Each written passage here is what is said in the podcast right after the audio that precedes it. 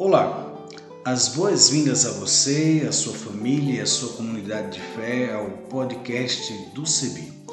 Este podcast vai ao ar todas as sextas-feiras a partir das 16 horas e tem a finalidade de refletir sobre o Evangelho do domingo. Oi, tudo bem? Espero que sim.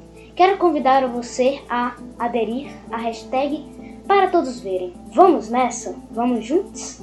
Eu sou Isaías Torquato, reverendo anglicano da paróquia anglicana São Felipe, na cidade de Goiânia, estado de Goiás, da Diocese Anglicana de Brasília.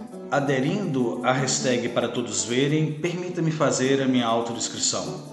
Eu sou pardo, tenho cabelos crespos e encaracolados, uso barba e também uso óculos. E vou estar com vocês semanalmente apresentando outras pessoas que farão as narrativas das reflexões bíblicas e também lendo os textos produzidos por essas teólogas e teólogos a partir da reflexão do domingo. Nós vamos partilhar com vocês reflexões bíblicas produzidas por teólogas e teólogos de vários lugares do Brasil e do mundo.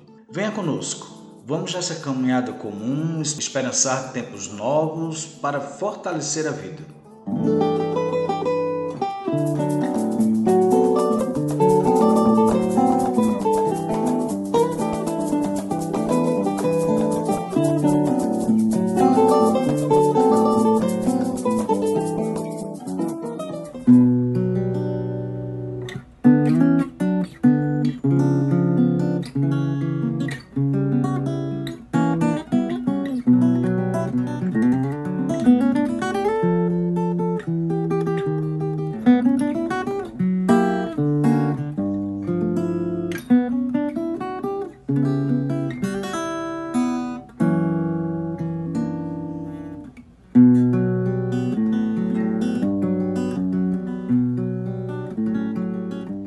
Leitura do Evangelho de João, capítulo 17, versículos 1 a 20 a 26. Depois de dizer essas coisas, Jesus olhou para o céu e disse: Não peço somente por eles, mas também em favor das pessoas que vão crer em mim por meio da mensagem deles. E peço que todos sejam um e assim como tu, meu Pai, estás unido comigo, e eu estou unido contigo, que todos os que crerem também estejam unidos a nós, para que o mundo creia que tu me enviaste.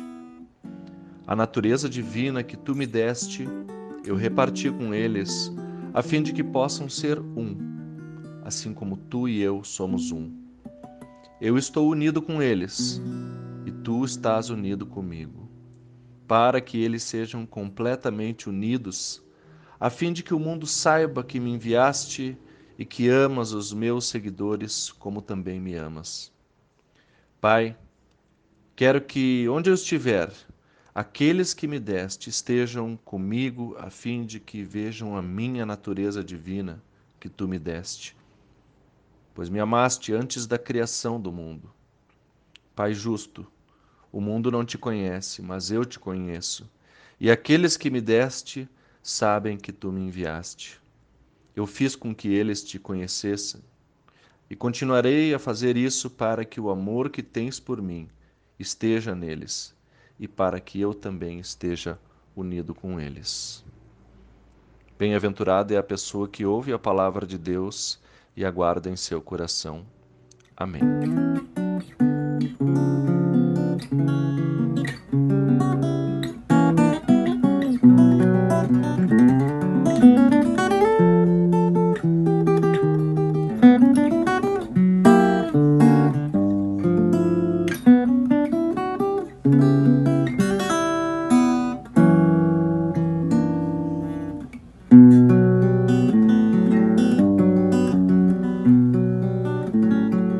irmã e caro irmão em Cristo, na leitura prevista para este sétimo domingo da Páscoa, logo após o dia da ascensão de Jesus, nós lemos um trecho da oração sacerdotal de Jesus.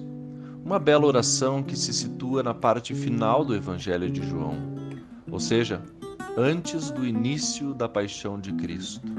tempo em que Jesus passaria por seu martírio, pelo abandono e pela experiência da cruz. Trata-se, portanto, de uma oração preparatória e também de despedida. Após Jesus viver com seus discípulos e discípulas, após ensinar e pregar a mensagem do Evangelho, de anunciar a chegada do Reino de Deus e de suas características, ressaltando o modo radical como este reino afeta as nossas vidas e relações, após realizar seus sinais, curar, perdoar e manifestar a glória de Deus que se revela em Sua presença em nosso meio, Jesus se prepara e prepara seus discípulos e discípulas para a sua despedida. E neste tempo após a ascensão, logo antes de Pentecostes, entendemos estas palavras como um testamento de Jesus que volta para a presença de seu Pai e que expressam seu desejo, sua vontade para o seu povo. Não apenas para discípulas e discípulos, mas para todas as pessoas que receberiam a boa nova através do seu trabalho e de sua pregação. Nós somos precisamente estas pessoas que recebem o testemunho da vida, da morte e da ressurreição de Jesus. Que recebemos Sua mensagem de amor e o anúncio de Sua graça ao mundo, que nos acolhe como somos, nos perdoa, nos reconcilia com Deus e com o mundo. E justamente sobre isso nos fala o texto de hoje. Jesus ora para que nós que recebemos o seu testemunho permaneçamos unidas e unidos. E vejam como estas palavras são proféticas e alentadoras para o tempo que vivemos. Palavras que chamam a um compromisso com a unidade, que se fundamenta em um vínculo mais profundo, que se baseia no nosso batismo e na unidade que subjaz a toda a Igreja, bem como em sua relação com o mundo, através do encontro com pessoas de outras culturas e tradições religiosas mas também na unidade de toda a criação de Deus. A natureza divina que tu me deste, eu reparti com eles e elas, a fim de que possam ser um, assim como tu e eu somos um. Pede Jesus ao Deus da justiça e misericórdia, seu querido Abba, Pai amado. Esta mensagem é profética porque nós não temos conseguido viver e testemunhar esta unidade no mundo nem mesmo e talvez principalmente no meio das igrejas. Lembramos que neste domingo inicia a Semana da Oração pela Unidade Cristã, ocasião em que podemos nos perguntar: temos vivido nesta unidade desejada por Cristo? Temos em nossa unidade vivido também unidas e unidas com o amor de Deus e de Jesus, que expressam esta perfeita unidade em nós através da ação do seu Espírito? Penso que aqui temos falhado. No mundo de tanto ódio e intolerância, de tanta violência e perseguição, de tanta injustiça e desigualdade, reproduzimos um padrão individualizante. Me preocupo comigo e com a minha família, com a minha vida. Se vivo em comunidade, nós somente nos preocupamos conosco, com a nossa subsistência, com o nosso fortalecimento diante da diversidade de formas de vivência da fé neste mundo.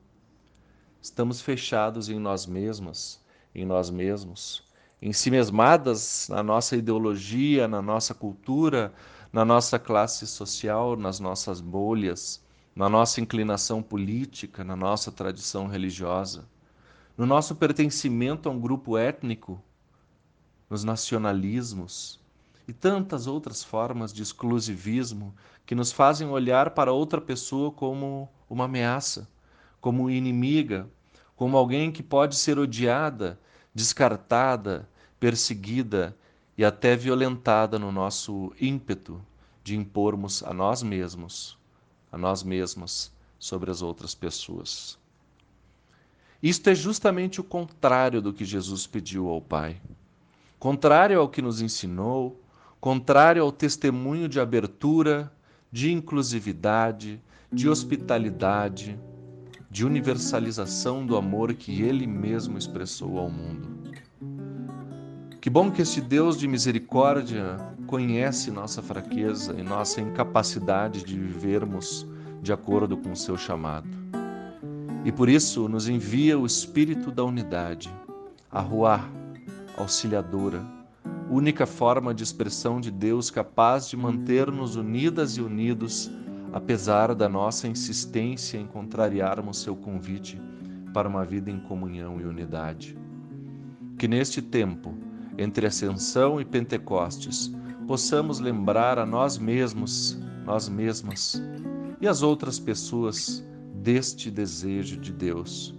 E que possamos abrir a nossa vida, nossos corações e mentes, para que este Espírito que já habita entre nós expresse a beleza do desejo de Cristo para o mundo. Para que vivamos entre nós o amor, que recebemos também da parte de Deus através de Jesus, para que todas as pessoas e todas as formas de vida manifestem na santa unidade a glória de Deus neste mundo.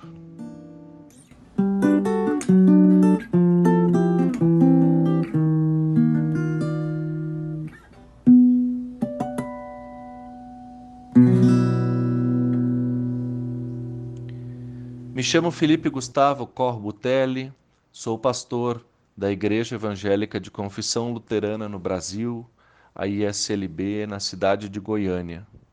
Sou um homem cisgênero, branco, de estatura alta, sou um tanto calvo e uso barba.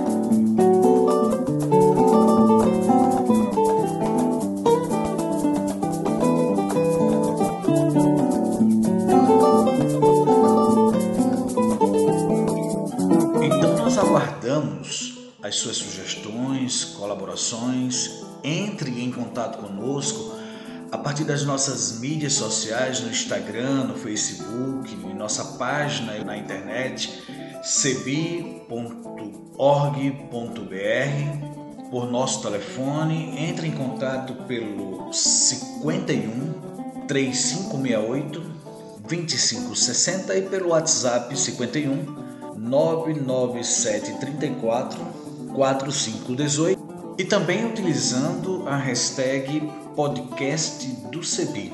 Até o nosso próximo encontro. A trilha sonora que você acabou de ouvir é a canção Olha a Glória de Deus Brilhando, de Zé Vicente, e também a canção Desça como a Chuva, da irmã Agostinha Vieira, interpretadas pelo violonista Remo Stockholm Jr., da cidade de Recife, Pernambuco, e o design sonoro desse podcast foi feito por mim, Isaías Torquato, e a direção geral é da Coordenação Nacional do Centro de Estudos Bíblicos, CEBI.